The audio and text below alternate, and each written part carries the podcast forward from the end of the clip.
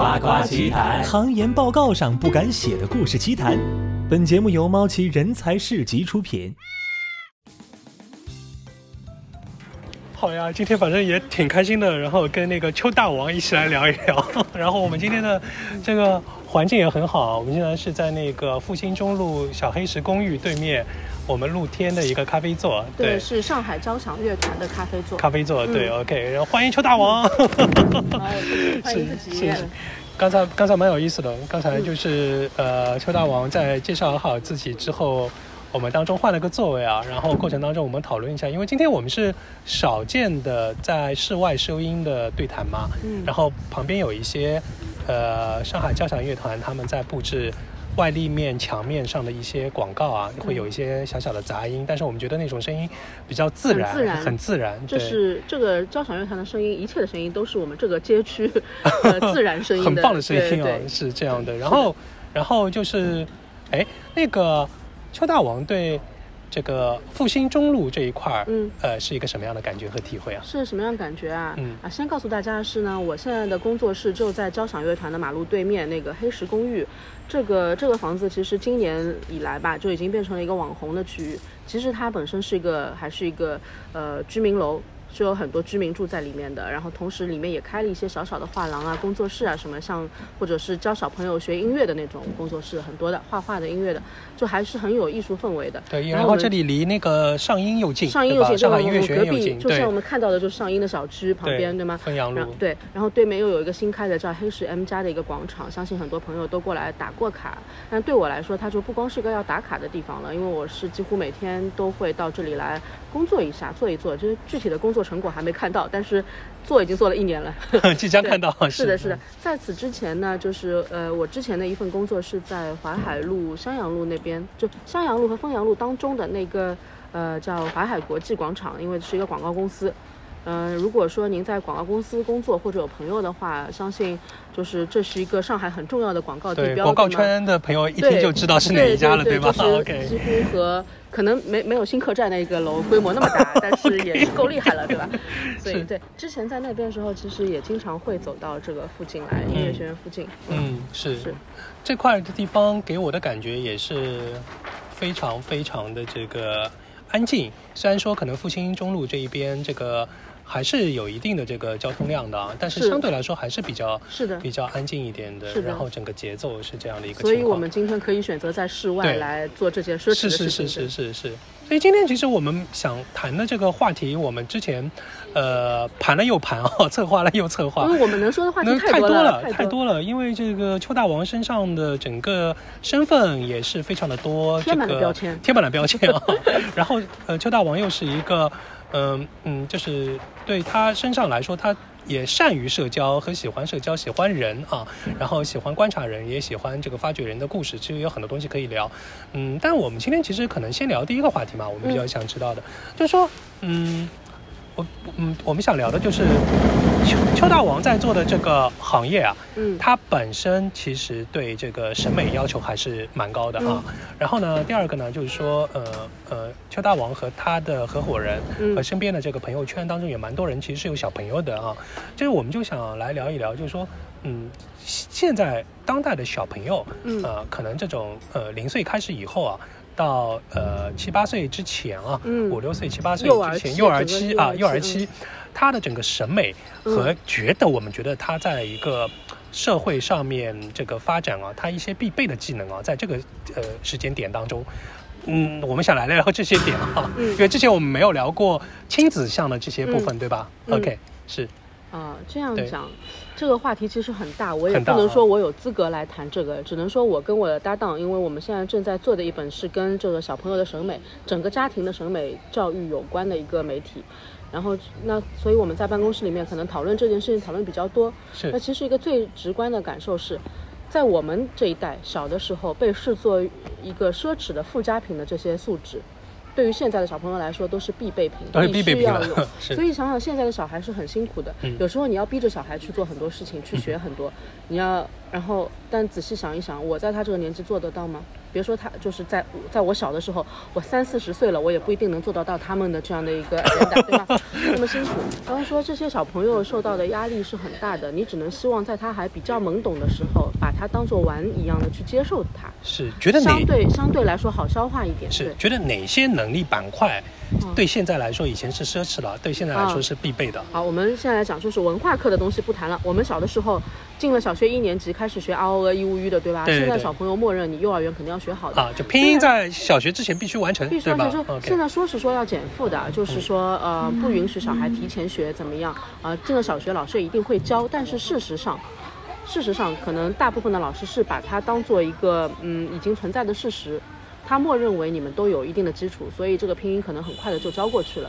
即使他老师很认真的、仔细的来教，但是别的小朋友基础已经很好的情况下，你从零开始，你可能就是那个整个班级的节奏已经快过于个体了，对吧？对的，对的，被带过了个体。对，然后数学也是，数学也是，我们可能以前上了小学会写个一到十什么的，对他们肯定现在幼儿园都已经大家逻辑课、数学课哪家的小孩不上呢？对吗？就除非你父母本来就很会教，那你就不上。我们的话肯定会给他报报那个。各种课的，我我做什么事情做最多呢？我是试课试的最多啊，试课是各种各样的对。有妈妈代替小朋友先去上课，对吧？看看这个课上的 OK 带他一起去上。对。然后我自己有一个公众号，我的公众号叫 Pin Up，Pin Up 这个字的名字呢，其实就是以前那种性性感女郎的那种招贴画的意思嘛。哦，Pin Up，Pin Up，对，就贴在墙上那种海报。性帮我们的听众来拼一拼，P I N U P。就是 pin 和 up，pin 就是那个图钉的，拿图钉对的 pin up 把它贴起来，就是那种性感女郎画报的那种意思。钉上去，对，当中可以加个 hyphen，也可以不加。然后我我的这个公众号的名字，你听它这个名字就知道，不可能跟小孩的教育有关系，它一定是一开始要做一些什么生活方式啊，或者说时尚类的这种分享的，这也是我一开始想要搞的东西。但是。现在它已经是一个补课、补课方向的公众号了。就这个公众号一天到晚就是在推荐、推荐各种各样的那个课程。OK，从数学、英语、外语各种各样东西都有。OK，知道吗？从音乐什么都有。当然，因为我作为一个很负责的一个博主，我一定要对我要推广这些课，一个是我要看它背景，它是不是大的教育集团出的，因为大的集团出的课程大概率。质量不会差的，大差不差。然后另外一个就是我要自己去试他的课，才知道他好不好。嗯。然后试课的过程当中，很有可能我女儿就觉得，哎，这个很好玩，我要上。然后，然后就是我可能收的广告费都不够付学费。就是就但但是就怎么说呢，也是蛮好了，因为一个小孩很小的时候，你是还不知道。除了除了有一些小孩，他是很小就已经暴露，已经露显露出了他的天赋和他的兴趣点，大部分小孩不知道的。对的，你要一个个去试。音乐课你上了半年，哎呀，他觉得没兴趣了，那结束，我们暂停一下，我们去跳舞。然后有可能又又是半年一年结束，你最后可能要花个那么几年时间来摸索出他真正的兴趣点，是对吗？有些他可能小时候没有没有显示出这个兴趣，但是到了五六岁懂事了，突然有了。那这个整个过程你一直是要在花费时间和精力去试的，因为你希望他掌握的技能多一点。对，比如说我们现在音乐课，这个礼拜六将是我女儿的第一次去上钢琴课，她完全不明白这个。上课将会面临怎样的痛苦？他不知道的，因为我们老师已经已经提前跟我打招呼了，说你先给孩子洗洗脑，你跟他说一说，呃，学习钢琴绝对不会是一个很开心的事情。但是等到他苦练出来，能够自己弹出来一个一个音乐了，他就会感到开心。那所以说这种。所以这个能力板块当中，现在是必需品的，就是艺术偏音乐项，肯定要给小朋友在六六七岁之前要要试一下的，对吧？对，然后我们现在在考虑，因为学钢琴的小孩，我们小的时候啊，就谁家里有个钢琴算是奢侈品的。对，一个班级呢有有一两个小孩弹钢琴的，其他的可能手风琴有一点，因为稍微便宜一点、简单一点，对吗？电子琴，对吧？电子琴那时候卡西欧电子琴那种。对。但是现在的话，钢琴肯定是就是就是大部分的人家大部分小朋友都有可能会去做这个尝试。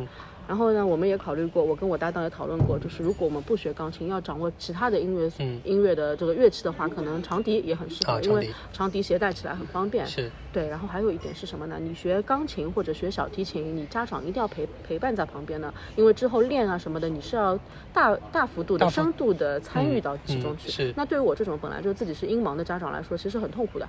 我相当于提前上老年大学，要把提前上老年大学，学一学，对不对？然后我当然要学的比小孩好，我才。能够看得出他练的好不好。是是。是但是好像据说，据说啊，我也不是很懂，好像据说学长笛的话可以靠小朋友自己靠的比较多一点，因为因为逼小孩要比逼自己容易，知道吗？这也是我们很多大人的心态。是是，所以音乐教育是现在是必需品。必需品，逻辑逻辑的数学的，逻辑的数学的也是必须。然后英文也是，英文也是。你说英文现在很多小朋友中班。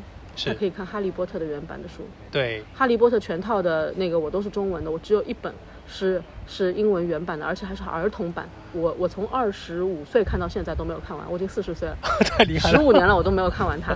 但是现在的小朋友，五岁的小朋友都已经可以看这样的 书，不是说全部，但是有很多可以的。是是，而且邱大王是留英的，留学英国，对我是个留英的人，是。对，但是留英这个以后可以谈，就是在英国学习，作为一个英文一般的人来说，你有什么样的？方法论 得到了还不错的成绩毕业，对我也有自己的办法，以后可以跟你说。OK OK 是，所以感觉在这个过程当中的，呃，审美的教育是我不知道是怎么样启迪的，还说这是一个耳濡，只是一个耳濡目染的一个过程。那你耳濡目染其实就很有困难了，因为像我们这一代的人，我们小时候的审美教育，老师讲，我觉得是很缺乏的。嗯，对，对吗？音乐课是可以被其他老师随便抢课的那种，对吧？是的，抢时间，然后画画什么也不是人人都会。嗯嗯。另外就是我们日常看的影视剧什么的，我是觉得乏善可陈，嗯，真的很乏善可陈。呃，然后我的小孩，我们从他一岁开始带他去进剧场，去看儿童剧了。你知道是是有那种专门给小毛头看的儿童剧的，小小婴儿小婴儿看的专门给儿童剧看。天哪！没有说错，专门给小婴儿看的小婴儿啊儿童剧。然后他他是这样的，进去的时候一帮小孩，有些是坐都坐不起来，有些是能坐但是还不会站。有些是能站的，但是还不会走，就是这样的。然后就是在一个他们剧场里搭出来的一个空间里面，很美的一个空间，大家趴成一圈，呃，每个小孩后面跟一两个家长，当中是那个艺术家，艺术家呢就穿的很简单，像棉毛衫裤一样的那种很简单的衣服，做一些现代舞的动作。配合音乐做一些动作，配合他的眼神，你大人看可能会不明所以，不知道干嘛。但是现场所有的小孩，二十几个小猫头，全部都一脸就是一脸惊喜的那样看着他动作。每个小孩都在等待着这个舞蹈演员的手摸到他的头上啊，怎么样？就是这是很神奇的一个现象。我是第一次带我小孩去看了这样的剧之后，我才知道这个现在的儿童剧已经是这样子了。因为我们小时候看到儿童剧是这样的，啊就是大灰狼、小白兔，然后小白兔讲话这样，咦，这样这样子讲，对吗？对。就我们然后。然后一定是有好人有坏人，对，坏人很蠢的，好人怎么怎么，对吗？就一定要讲故事。然后呢，都是那种成年的女性。捏着嗓嗓子学小孩的那种的，我们以前对儿童剧是这样的概念，但是自从我小孩一岁的时候去看了那个婴儿剧之后，我开始知道，原来现在我们在上海已经很幸运的能看到非常好的儿童剧了。有有除了一些民呃，就是有一些民营的这个机构，我可能看的不够多，但我一直去的是一个是上上汽荣威那个儿童艺术剧场，就在苗江路外滩那边，苗江路啊，靠近大烟囱那边，就是就是大金鱼。PSA 对吧？靠近 PSA 离 PSA 几步路的地方，然后它叫它就是以前世博会的时候那个荣威展馆，它现在是那个儿童艺术剧场。哦，明白，我还以为是在 PSA 内部呢，因为 PSA 内部好像也有一个小剧院。呃，也有的，对他们也会会经常会做小朋友的艺术启蒙课，也很好。然后那个那个大金鱼，就是我说那那幢楼的名字，它的绰号叫大金鱼，嗯，就是然后你网上去搜“大金鱼”这三个字，可以搜得到它的很多好的内容嘛。然后大金鱼是我们一直去的，然后还有一个叫小不点剧场，嗯，小不点大世界是它是在大宁国际啊，在大宁国际，大宁国在闸北的，对，在大宁国际里面，就是它有一个半个楼面，是，也是个小小的一个 剧场，但它的戏特别好，有这两家剧场在，然后我就在小孩很小的时候一直在这两家之间奔波，就每个月必定。两家都会去倒一倒的，因为他们引进的剧目都特别的好。是是是。嗯，然后我觉得这个是我能够为小孩的启蒙教，呃，就是审美教育做的一点微小的贡献。因为看儿童剧也有一个好处啊，因为这个整个看的时间不是特别长，可能就短的可能半个多钟头，长的话也不到一小时的。嗯。那这段时间小孩是坐在那里完全被动的接受这个剧的输出。嗯。他坐在那里，他也不需要跟他们有互动。所以你作为大人陪着看剧，要比你陪着上音乐课什么的要轻松很多，对吧？对。另外一个，你确实能从他们当中学到很多很多的东西。嗯。比如说，他们有那种物件剧，一个品类叫物件剧，其实就是一些可能生活当中常用的物件，他把它赋予它拟人化的这种，赋予他人格，然后或者说搭出了一个很美妙的场景，小小的，但是小孩的全部的精神全都被他集中在里面。跟着他的这个思路来走。作为大人来说，我也觉得这个是很迷人的。我现在可以说自己是个剧迷，但是专门看儿童剧的一个剧迷。然后这里也可以讲，我不知道你节目是什么时候剪出来啊？就是这个周末，十月三十一号和十一月一号，在浦东那个幺八六二时尚时尚中心。会有一个叫成长艺术节的东西，哦，嗯，成长艺术节是什么呢？所谓成长艺术节，就是给成长中的那些人的艺术节，就是给小朋友的艺术节。OK，就是它是国内的，不光是上海的这几家，国内的各种儿童演艺机构一起来做出来的一个东西，算是送给小朋友的一个礼物。虽然与会的人到时候去参加会的人都是他们业内人士啊，就没有小朋友去参加，但是他们所讨论的所有的话题都是给小朋友的，就是我们要引进怎么样的儿童剧，明年可能会有哪些新。剧，然后趋势是怎么样的？给小朋友的戏剧教育有些什么？因为可能戏剧教育以后要走到小朋友的生活当中去。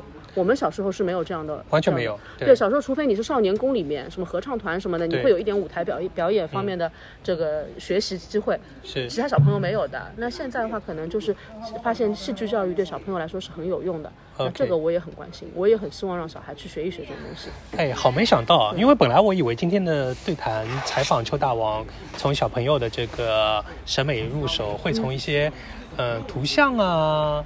呃，色彩啊，可能静态的一些东西出发啊，但没想到可能是一个非常，嗯。静营式的可能是是看剧这个方式，看剧它其实已经涉及到我们说的所有的东西，所有的东西了，对吗？有音乐，有视觉，对，然后有表演，对，有声音，是朗诵什么全都有了，所以觉得觉得给小朋友看这个是蛮好的。当然，因为只是看剧的话，它是被动的接收它的输出，对对。啊，如果小朋友能自己参与就更好，因为我觉得。现在的小朋友必须要比我们以前更加大胆、外放一点，是不能害羞。是是，大王有没有想过自己的 pin up 这个呃工号啊？想未来。延展或者丰富更多的内容是什么呢？哎，那肯定会有呀，因为谁甘心要做一个在那么多有趣、那么大的一个有趣的世界里面，甘心做一个补课博主呢？补课博主 太可爱，太可爱。谁想做？因为我自己又不是一个爱学习的人，我自己从小不是那那种爱学习的人，就不喜欢科科班里边的课堂的那种教条式的学习，对吧？就是学的是不错，还可以。嗯。但是你说这件事情是我喜欢的吗？我觉得不喜欢，因为我我从小到大就是如果。说呃，语文也好，外语也好，就是让我在学习当中真正受益的东西，全都是我在课外自学而来的。哦，嗯，所以我现在在想，现在的小朋友的课业负担要比我们当时重很多很多。我不确定现在的小朋友是不是还有时间去接触那么多课外的知识，但是还是希望能有。明白，明白，明白。对。啊，你觉得现在的整个小朋友啊，就是说，嗯，比如说拿拿拿您家的小孩来说，嗯。他有没有看得出现在可能他对，呃，说来表达，还是他在听，或者说可能他喜欢动手去画一些东西、写一些东西，或或或或或者或者哪个领域他是这个学习的倾向嘛？看得出来我我目前为止，对我们家自己小孩来说，我还没有发现他哪一块特别强的天赋，所以。还是在各种课，就是都试试看吧，找一找。其实是这样，我女儿她识字很多，嗯，识字她作为幼儿园小孩来说，因为我也不知道大家平均水平怎么样，但是就我的感觉，她已经可以自己去独立的应付生活当中所有的，比如去超市买东西、买菜，或者外面看路牌。呃，看手机上的什么东西，他基本上都可以独立阅读的。但是他有个问题，他不喜，他能读，但是他不喜欢阅读这件事情。哦，不喜欢。就是我给他买了很多很多的书，也有可能是选择过多，玩具太多的关系了。嗯。这我要反省，他看着个那个故事书，他宁可等着你去给他讲。嗯。或者乱翻，他就是不去看那个文字，他不愿意看这个故事。嗯。他把这本书当成游戏里面的一块砖头来搭房子，都好过把它当成一本故事书来吸取里面的营养。这个也是我在考虑，就是为什么会这样？因为有很多小孩他已经可以自己找乐子了。我我昨天就是昨天，我还在跟我女儿说，你识那么多字，真正的最终的目的不是让你去外面读路牌的，就是要让你能够自己来读故事。这样的话，你没有玩具、没有电视情况下，你能够很充实的过上这样一天。所以现在还是选择过多，就电子的一些娱乐的东西太多，对对对，很多。嗯，但是就是我觉得他有这个能力，但是他没有感觉到阅读的快乐，这个也是我在迷惘的一件事情了。那他喜欢看图画吗？图片吗？静态的图图静态的图片也看，但是我觉得是这样的，有电子产品的诱惑的情况下，这些都不如电子产品那么好玩。OK，就是如果有一个什么游戏，他看爸爸打过一次，他就知道要怎么玩了。嗯，就基本上开电视啊，开那种新的这种电子器材啊什么的，这种他都。都很快了。当时我相信很多小朋友都是这样子的。嗯。啊，我也想要改变一下这样这样的局面。明白。嗯，是的。然后当然看儿童剧对他来说是有意思的，因为人都在动在说，对吗？这样。OK。虽然不是荧幕上出现的，但是在现场他觉得是有趣的。对对对，因为小我觉得人都会就是比较懒惰一点，是因为我这样做的做的接收信息要比我自己去探索要容易。哎，我提一个问题啊，挺有趣的。嗯，这是我自己个人成长过程当中的发生的故事啊，就是我可能现在回想起来，我小时候是不是会比较敏感啊？就是对，呃，可能一些放大的声音啊，或者怎么样，所以我在可能小时候，呃，六七岁之前啊，呃，可能五六岁、六七岁之前吧，我去看电影或者我去看剧，它的音效扩音太强烈、太声音太响的时候。我其实是内心是恐惧的哦，我就不知道这种小 baby 小婴儿他们对这种声音的感觉，还是说他的声音是故意。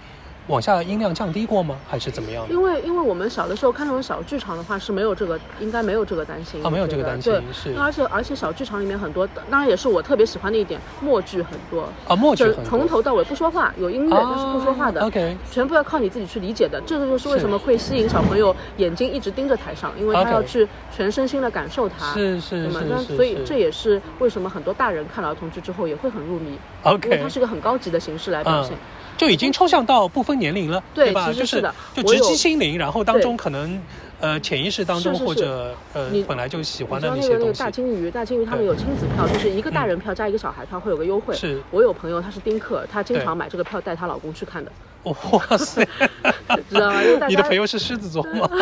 双子座。就我我其实就是说，这个艺术教育这个事情是不分年龄的。就像我一开始的时候刚刚提到那个老年大学，对吗？很多人从来不接触音乐，到了老年之后他学会了，他甚至去考级，我觉得都特别的好。嗯。然后回到一个话题，就是这次那个成长艺术节，他们有一个话题，其实特别的抽象，这叫艺术有用嘛？嗯哼。然后就是大家都来回答一下艺术有没有用，其实跟你的生生活息息相关嘛。因为它是一个没有它你也不会觉得特别的受影响，但是有了它会好很多。那我们如果扩展扩展到职场，就像我们今天在录录节目之前讨论的，有很多部门像。P.R. 部门，对，我们对是不是 P.R. 部门？它其实就是这样子的一个东西。然后我不是说把它跟艺术的重要性并并论，但是在一个组织机构里面也是的，没有它你也不会觉得有什么问题。可能老板的 P.A. 什么的就能代理一下，对吗？但是如果有了它，很多事情会顺很多，是会好很多。所以就是艺术这个东西，你觉得怎么讲呢？小朋友可能再大一点之后，他的所有的精力都会被课业的东西。就是课业的负担所占据，那就是艺术的启蒙。你尽早让他去体会，让他去喜欢，让他自己有这个 sense。在还有时间的，对吧？没有课业压力的情况下，先先先培养起来。是的，是。所以我们要讲到一个，又讲到一个有点悲伤的事情了，就是因为我这个公众号呢，作为一个补课博主，我是收广告费来做，来写这些东西。但是每我我做的所有的跟艺术普及相关的东西，全部是我自发愿意去做的。然后我就是会跟剧场的朋友来讨论，就是哪个剧卖得好，因为有些剧品相特别的好，但是我知道它的票房是不好的。为什么？因为这个剧它面向的小孩可能是五岁到七岁这个年龄档，五岁到八岁年龄档，涉及到学龄儿童的剧就一定卖得不太好。哦，因为没有时间来看剧。没有时间了。嗯。然后甚至我们最小的时候啊，就是两三岁的时候是看剧看的最密集的，那个时候没有任何的感觉，觉得那么好的剧，就又又放在那个周末或者礼拜五。为什么有些会卖的不好？然后当时就，后来过了两年，我们现在读幼儿园大班了，现在知道了，就是小朋友的到了幼儿园之后，他的周末时间一块块的都划掉了，各种补课、各种上课其实都划掉了。所以，嗯，因为这就像我们小时候音乐课、体育课的重要性不如主课，对吗？会被老师借借用一样。那现在其实也是的，小朋友用在这种艺术类兴趣，呃，而且是看不到成绩的那种艺术类兴趣上的那个时间。也会被主课的时间所用掉，是是是，因为像钢琴我还能考个级，这种只是看看戏什么的，就算它能熏陶，但是能熏陶出个什么结果呢？对，大家相对来说还是比较要求结果，对吧？现在是一样的时间花下去，对，那大家应该说这样，要求一个很明确的结果，直截了当可以量化的结果，可以量化。这种慢慢日积月累熏陶得来的结果，大家不是说有当然最好，但是就是在。时间紧张的情况下，大家都不愿意去付这个成本。嗯所以其实啊，从时间管理的角度当中来看啊，就是一些事情和资源的投入，做 A、B、C、D 啊，就是 A 是紧急重要，B 是重要不紧急，C 是紧急不重要，对吧？D 是不紧急不重要。对，大家就是放错位置了。按道理来说，应该是重要不紧急，应该是占到百分之八十以上的。其实是重要，对吧？是，但是因为大家都是有压力，然后反而就是紧急不重要和既重要又紧急的事情占据所有的这个。时间的这个板块当中，而且就我们这种已经已经长大，就我们我们也不能说阅历怎么样，因为毕竟只是人到中年，刚刚人到中年，你我不能说太多人人生经验，但是就我个人的感觉而言，生活当中给你带来快乐和安慰的事情，全部都是不重要也不紧急的事情。对，就是你小时候的那些不重要不紧急的那种闲事，是带来了我们现在最重要的这些安慰。是的，对不对？是的，否则的话，这个有压力来了或者排解的方法。他还要寻找一种心法，这个 这个心法太麻烦了。有些人变相去去投入到一些宗教啊，或者怎么样，倒不是说宗教不好，而是说可能很多的宗教啊、哲学的像的东西，它。过过多的去投入精力，其实是没有底的，其实是会影响生活本身，对吧？对对对，看要看个人取舍，个人取舍，对吧？嗯，对对，这是挺有趣的一个话题啊。今天我们跟邱大王先先聊第一块儿，那谢谢邱大王跟我们一起来聊一聊这个。呃，小朋友的给 baby 看的这个叫幼幼儿剧，对吧？婴儿婴儿剧，婴儿剧。对，其实，在审美当中有这么大的宝宝剧场，有这么大的一个功效。OK，好，那先谢谢我们邱大王的第一阶段的我们的对谈。那下次我们再找一个机会跟大王一起来做。OK，随时欢迎你过来玩。好的，谢谢大王。哎，拜拜，拜拜。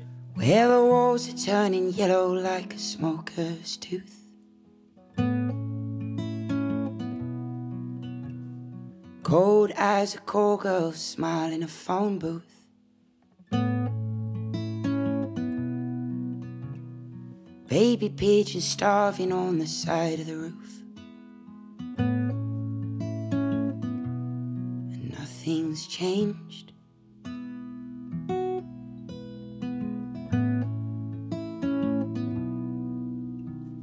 Well, sometimes words don't say enough.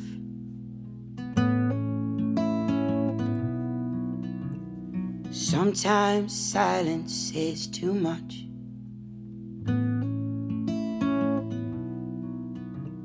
You're too close for comfort, but too far to touch. And nothing's changed.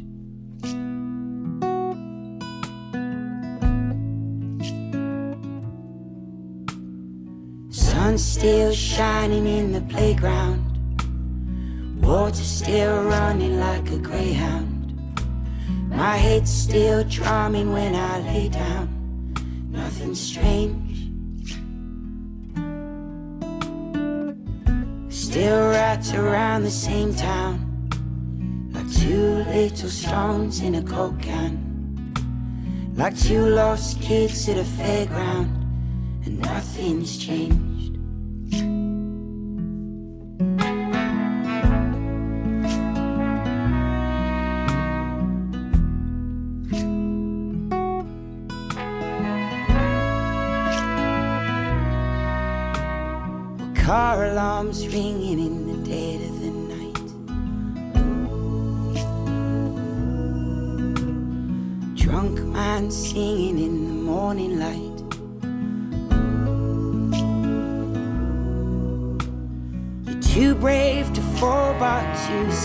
To fight.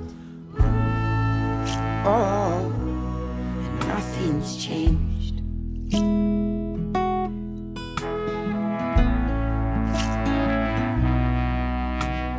Sun's still shining in the playground. Water still running like a greyhound. My head's still drumming when I lay down. Nothing's strange. We're just waiting in the wings. Ain't no answers blowing in the wind. Ain't no sin, no sin, and nothing's changed.